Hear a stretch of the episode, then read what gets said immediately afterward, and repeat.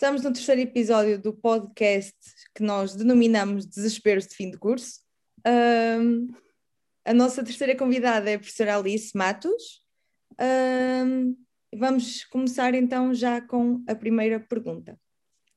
A primeira pergunta é: tenho dúvidas acerca da execução do relatório, isto é, de que forma associar as tarefas realizadas no estágio ou investigação com os conteúdos teóricos? Viva! Olha, eu digo que eu eh, queria começar por dizer que formular esta pergunta já é muito positivo, eh, porque mostra uma preocupação de, de facto articular as tarefas que os estudantes fazem no estágio e os conteúdos que uh, apreenderam nas aulas. Eu diria que o importante é provar que, é que o estudante é capaz de pensar sociologicamente, uhum. ou seja, que é capaz de afastar os juízes de valor e, e, que é capaz de se afastar das noções do senso comum e pensar de uma forma renovada. E quando digo pensar de uma forma renovada, estou a pensar, por exemplo, em, eh, no que dizia o Wright Mills, que vocês devem ter ouvido falar, ser capaz de usar a imaginação sociológica. Uhum. Recordam-se? Uh, Giddens, vou dar um exemplo, que aliás vou recorrer a um exemplo que o Giddens dá.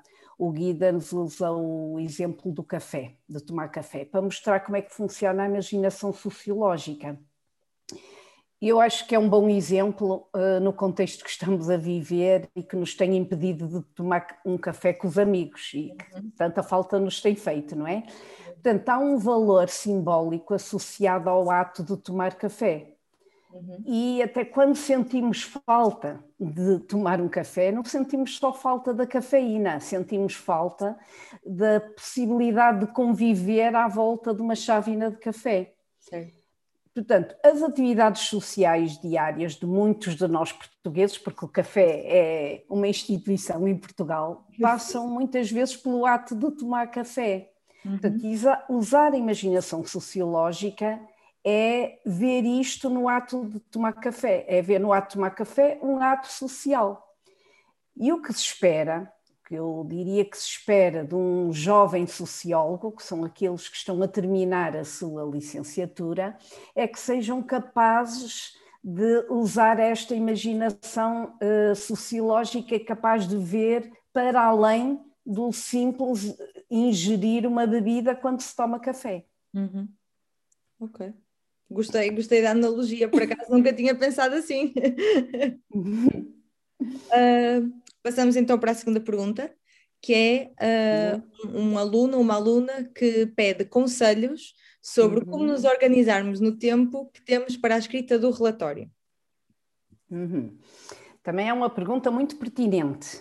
Uh, eu, um conselho que daria é que definam claramente e o mais cedo possível qual é o objetivo do estágio ou do relatório de investigação.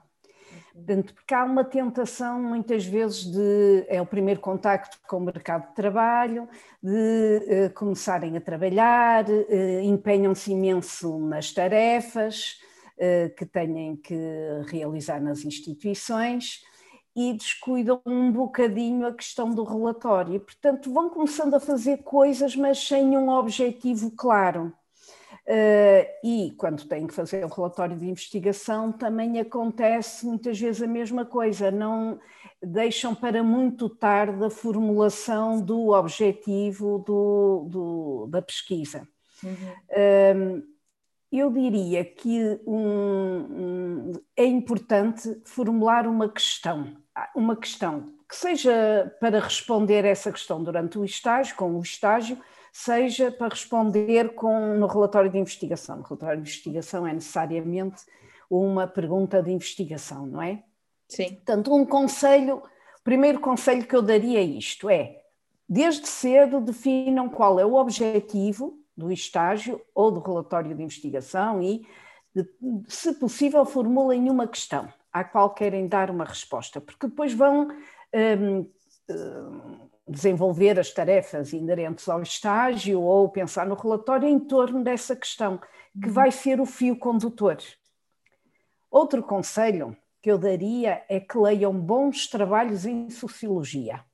Aprende-se muito a ler o que os outros escreveram, uh, mas tem que ser bons trabalhos. Não, não leiam só relatórios de estágio, porque muitas vezes não, não sabem bem a qualidade desses relatórios. Uhum. Leiam trabalhos científicos, artigos que não são muito longos uh, e que tenham estruturas claras, de boas revistas.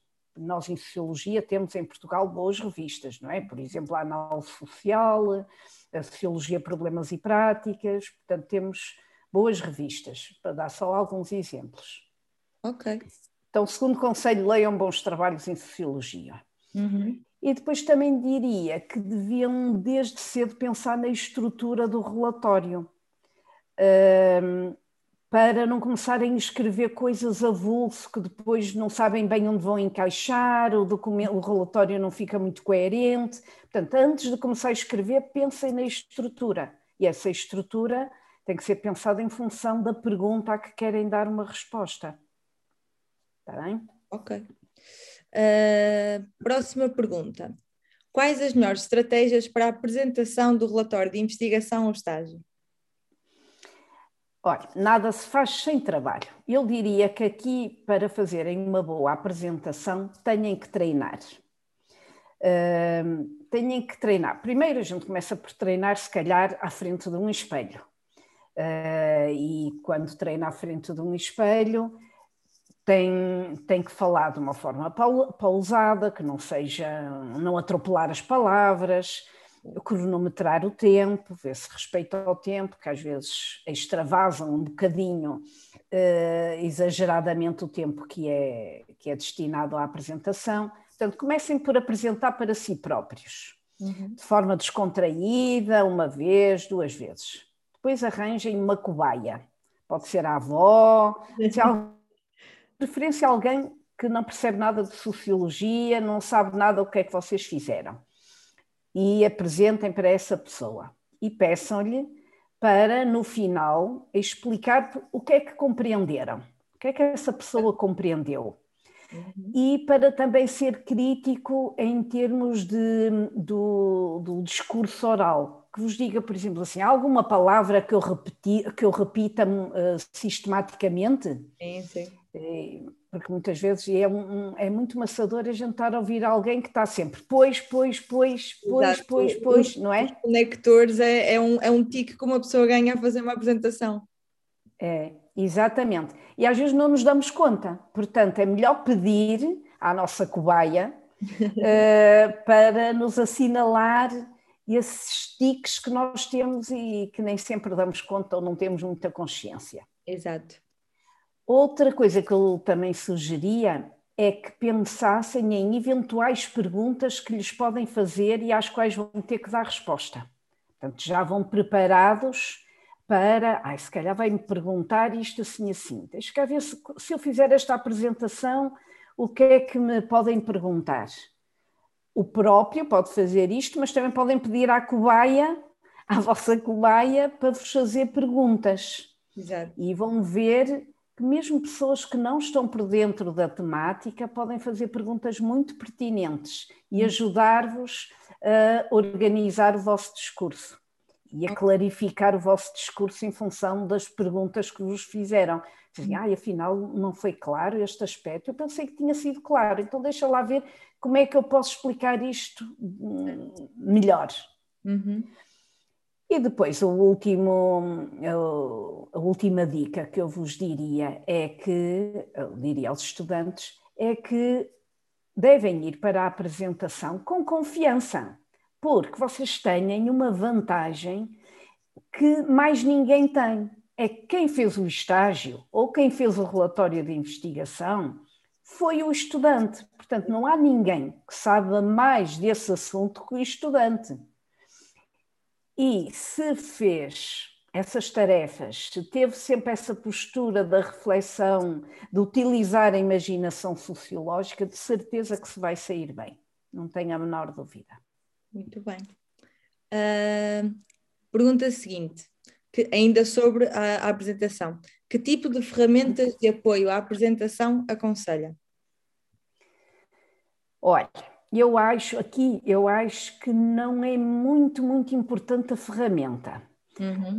Ou seja, podem usar um PowerPoint, podem, podem usar um Prezi, apresentem como quiserem. Acho que mais importante do que a ferramenta é terem em conta que um PowerPoint ou um Prezi não é uma cábula para quem apresenta. Exato. Isto é que eu acho que é importante. O PowerPoint, o PowerPoint ou o Prezi não podem dispensar o orador. Portanto, o estudante é o orador. Se eu tenho tudo escrito, tudo o que vou ouvir é exatamente o que está escrito, eu leio e dispenso o estudante. Isto não pode acontecer. Portanto, o que devem pensar é que o PowerPoint ou o Prezi devem ter, sobretudo, tópicos, porque a ideia é que sirvam de guião a quem ouve, mas não que dispense quem fala. Uh, e outra tentação que mais rara que vejo um, por vezes é que uh, usam anima muitas animações. Sim. No discurso científico não é habitual o recurso a muita animação. Portanto, se, façam PowerPoints ou prezes que sejam sóbrios, Sim. porque a gente também o estudante tem que se inserir na cultura claro. científica e a cultura científica não é um filme de animação. Uhum. Portanto, também não corram o risco de, de, querer fazer uma coisa muito animada com muitos bonequinhos a mexer para a direita e para a esquerda. É, é dispensável. Façam um PowerPoint ou um Prezi que guie quem vos ouve uh, ao longo do vosso discurso, mas não vos dispense. Exato. Ok. Uhum. Uh, a pergunta seguinte é: uh, quais são as diferenças entre o relatório de investigação e um relatório de estágio? Uh, pois é, um relatório de investigação tem necessariamente que responder a uma questão de investigação. Uhum. E o estudante só passa o semestre todo dedicado a fazer esta pesquisa. Num estágio, e portanto o relatório que resulta deste estágio, na minha perspectiva, deve sobretudo demonstrar a capacidade de reflexão sociológica na execução das tarefas que foram realizadas durante o estágio. Uhum. Vou dar um exemplo, talvez para ser mais clara, e vou usar um exemplo uh, que me é caro, porque, como sabem, eu gosto de investigar sobre o envelhecimento não é? Vamos imaginar que um estudante vai eh, fazer o seu estágio para um centro de dia ou um lar e tem que e vai trabalhar, tem tarefas uh, ligadas à animação, às, às atividades de animação dos idosos. Uhum. Um bom aprendiz de, soci, de, de sociologia uh, antes de mais, teria uma, uh, faria uma reflexão sobre a forma como interage com os idosos. E, hum. na minha perspectiva, o desejável seria que não fizesse algo para os idosos, mas que envolvesse os idosos hum, em atividades, motivando-os, ouvindo-os, antes de mais ouvindo-os, claro. o que é que para eles tem sentido.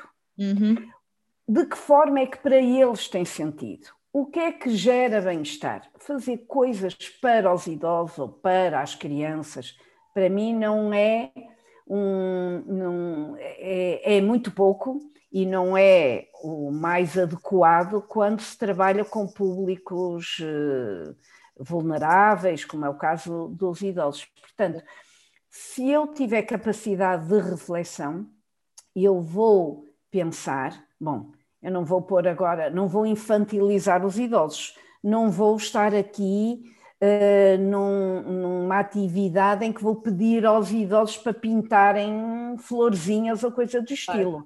Claro, claro. Mesmo que lhes peçam para fazer algumas atividades, ele pode sempre sugerir com algum jeito, o estudante pode sugerir com algum jeito, olha, e se nós fizéssemos um levantamento do que é que eles realmente gostam, do que é que tem sentido para eles. Uhum. Vamos, vamos, por exemplo, conceber uma atividade, mas a partir do que tem sentido para os idosos e com eles. Esta capacidade que eh, eu acho que é importante que seja demonstrada num relatório de estágio. Relatório de investigação, pronto, é uma pequeníssima uh, pesquisa, não é científica, portanto não tem muito tempo, não pode ser uma coisa muito aprofundada, mas tem que ter uma questão de investigação, tem que ter um, um enquadramento, tem que descrever a metodologia utilizada e esta tem que ser adequada, tem que chegar a resultados e tem que discutir esses resultados. Ok.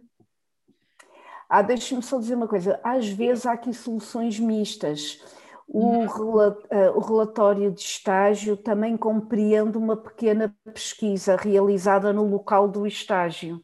Uhum. Portanto, aqui depois acabam por ter um relatório que não é exclusivamente de estágio, mas também não é um relatório de investigação, é quase uma solução mista, não é? Uhum. Ok. Uh, pergunta seguinte: a apresentação do relatório de estágio ou de investigação é parecida com a defesa de uma tese? Foi uma pergunta que uma aluna uh... penso que do segundo ano fez. Muito bem. Eu, eu, penso que quando estavam a, a, quando se refere a tese, está a pensar em dissertação de mestrado. Sim, sim, sim, sim. Eh, porque gente, nós normalmente utilizamos dissertação de mestrado para o caso do que é do relatório do mestrado, digamos assim, uhum. e eh, tese no caso de doutoramento. doutoramento. Mas aqui penso que a questão é em relação sim, a comparar sim. o relatório de estágio de investigação com uma dissertação de mestrado, certo? Exato. Eu diria que, uh, pergunta se é parecido, eu diria sim e não. Sim, porquê e não porquê? Sim, na medida, é parecido, na medida em que tem que, em ambos os casos, tem que provar que sabe pensar sociologicamente. E já uhum. expliquei, já falamos um bocadinho sobre isto, não é? E diria que não é, em que medida é que não é? Não é porque o nível de exigência é muito diferente e não podia ser de outra maneira, não é? Um estudante que estudou três anos de sociologia, não pode ter a mesma imaginação sociológica de um estudante de mestrado, claro. e muito menos de doutoramento. Claro. Por outro lado, não dispõem do mesmo tempo, não é? Uma dissertação de mestrado têm um ano para desenvolver e ainda têm um semestre antes desse ano onde desenvolvem o projeto. Portanto, uhum. têm muito mais tempo para pensar e para realizar uhum. a pesquisa do que no caso de um trabalho de final de licenciatura, eh, que é um semestre. Portanto, não pode ser o mesmo nível de exigência. Claro. Um, e depois, também eu diria que tem outra grande diferença. O júri é muito mais amigável no caso de uma defesa de relatório de estágio de investigação porque o júri é composto por um presidente uhum. e pelos orientadores, uhum. uh, ou orientador ou orientadores na instituição e na, e na UEM, ou apenas o orientador do, do relatório de investigação. Uhum. Numa dissertação de mestrado há um arguente, um arguente que não acompanhou o processo uhum. de, de, de realização daquela pesquisa, e que vai levantar questões, é. que vai fazer uma análise crítica do trabalho realizado. Uhum. Portanto, o júri não é tão amigável. Portanto, ele, mas também é natural que assim seja, porque o nível de exigência, como eu dizia, não é o mesmo. Exato. Ok. Uh, e chegamos à última pergunta, que é quais são os pontos mais pertinentes que um relatório de estágio ou investigação deve apresentar? Ah, muito bem. Perguntas muito interessantes. uh, muito, as perguntas é que são pertinentes. uh, eu diria que uma. Eu vou, vou apontar alguns erros que tenho visto em relatórios de estágio de investigação, não é? Portanto, evitando estes erros, consegue-se um relatório com, de boa qualidade. Sim, sim, eu então, estou a aproveitar estes conselhos todos para este ano, que eu estou a fazer estágio, estou a apanhar tudo. Que bom, vai dar muito menos trabalho ao seu orientador, aos seus orientadores. Olha, uma coisa que eu acho importante num relatório de estágio de investigação é que tenha uma boa estrutura. E o que é que é uma boa estrutura? É uma estrutura com um fio condutor claro. Uhum. Portanto, que a gente perceba desde o princípio onde é que o estudante nos quer levar. Uhum. Não pode perceber onde é que ele quer ir a meio, de, depois de ler 30 páginas, é muito tarde, já desisti. Exato. Não é? Um leitor, um, qualquer leitor já teria desistido. Portanto, tem que ter, desde o, desde o início, um fio condutor muito claro. E, portanto, a estrutura tem que ser clara, não pode ir e vir, ir e vir. Essas tentativas Claro que é normal em qualquer pesquisa, eh, eh, as pesquisas não são lineares, mas o relatório tem, tem que, que ter uma estrutura clara. Uhum. Pronto. Pois outra característica que o relatório tem que ter, parece óbvio, mas nem sempre é evidente, é que a escrita tem que ser em bom português, sem erros é. de, de, sintaxe ou gramaticais. Exato. E de, se possível, uma escrita agradável que motiva a leitura, uhum. simpática, não é? Não só correta, mas agradável. Uhum. Pois o relatório deve demonstrar, já falei deste aspecto, deve demonstrar essa tal capacidade de reflexão sociológica do estudante. Okay. E deve apresentar os resultados de forma clara. Vocês sabem que uma das formas de apresentar resultados de forma clara é através de gráficos. a gente diz sempre que uma imagem vale mais do que mil palavras. Uhum. E pode ser, e é verdade, não é? É verdade. Mas também eu diria aqui não exagerem, porque vejo também muitos relatórios com gráficos que seriam totalmente dispensáveis e que é, só são apresentados porque os estudantes não compreendem para que é que serve um gráfico. Um gráfico serve para tornar, para apresentar de uma forma clara e simples algo que é complexo. Se não for complexo, não vale a pena o gráfico. Uhum. Por exemplo, se é para dizer que entrevistei 45% de, de pessoas do sexo masculino e 55% do sexo feminino, não preciso de um gráfico, porque eu digo isto numa frase. Portanto, gráficos para com duas modalidades de resposta não servem para nada. Portanto, devo usar gráficos, sim, como uma das formas de apresentar uhum. resultados, mas quando se justifica, porque senão mostra que não sabe para que é que serve um gráfico. Está bem? Portanto, mas qualquer que seja a forma que utilizem para apresentar resultados, façam de uma forma, pode ser visual, pode uhum. ser. Hum, eh, como acharem melhor, que pode ser com fotografias, recorrendo a fotografias, não se esqueçam das questões éticas, muito importantes, uh, não só nas fotografias, mas no desenvolvimento de toda a pesquisa. Uh, e façam-no, portanto, recorram a, outros, a outras técnicas que não apenas ao discurso escrito para apresentar resultados. Pois diria também que é importante essas questões éticas, não, eh, não se esqueçam, não é? Portanto, de não ponham discursos na primeira pessoa que permitam identificar quem falou, mesmo assim peçam à pessoa, uh, apresentem, uh, peçam autorização para hum, utilizar a informação, portanto, essas questões éticas ah. também devem uh, estar muito clarinhas no relatório. Uhum. Um, depois, outro aspecto, discutir os resultados. É importante não só descrever os resultados a que chegaram, mas discuti-los e formular, ou discutir confrontando com teorias ou pelo menos formulando hipóteses explicativas. Chegaram ao resultado. Formulem uma hipótese que permite explicar aquele resultado. Uh, isto tudo faz parte da tal reflexão sociológica, não é? Uhum. Também é muito importante que o relatório, no relatório, deixe muito claro o que são as vossas ideias e o que são as ideias de outros autores. Portanto, porque uhum. se não fizerem essa distinção, podem ser acusados de plágio, não é? Uhum. E outro aspecto, finalmente, outro aspecto que eu acho que é importante ter em conta num relatório é uh, referenciar corretamente a, a bibliografia utilizada. Uhum. Portanto, façam as referências bibliográficas corretamente e não se esqueçam de nenhuma, porque há sempre alguém que leu com muita atenção e que encontra uma referência no texto que depois não aparece na bibliografia. Exato.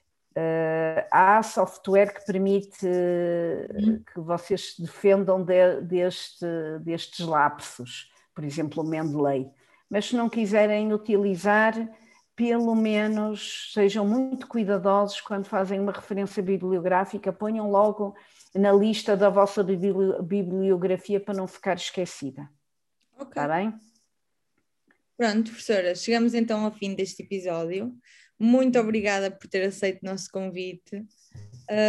Nada, foi um gosto, foi um gosto responder às vossas perguntas e deixem-me dar os parabéns pelas perguntas que formularam, muito bem feitas, muito pertinentes, e eu tenho a certeza que vocês, se uh, pensarem sobre isto e tiverem em conta algumas destas dicas, vão fazer relatórios de grande qualidade.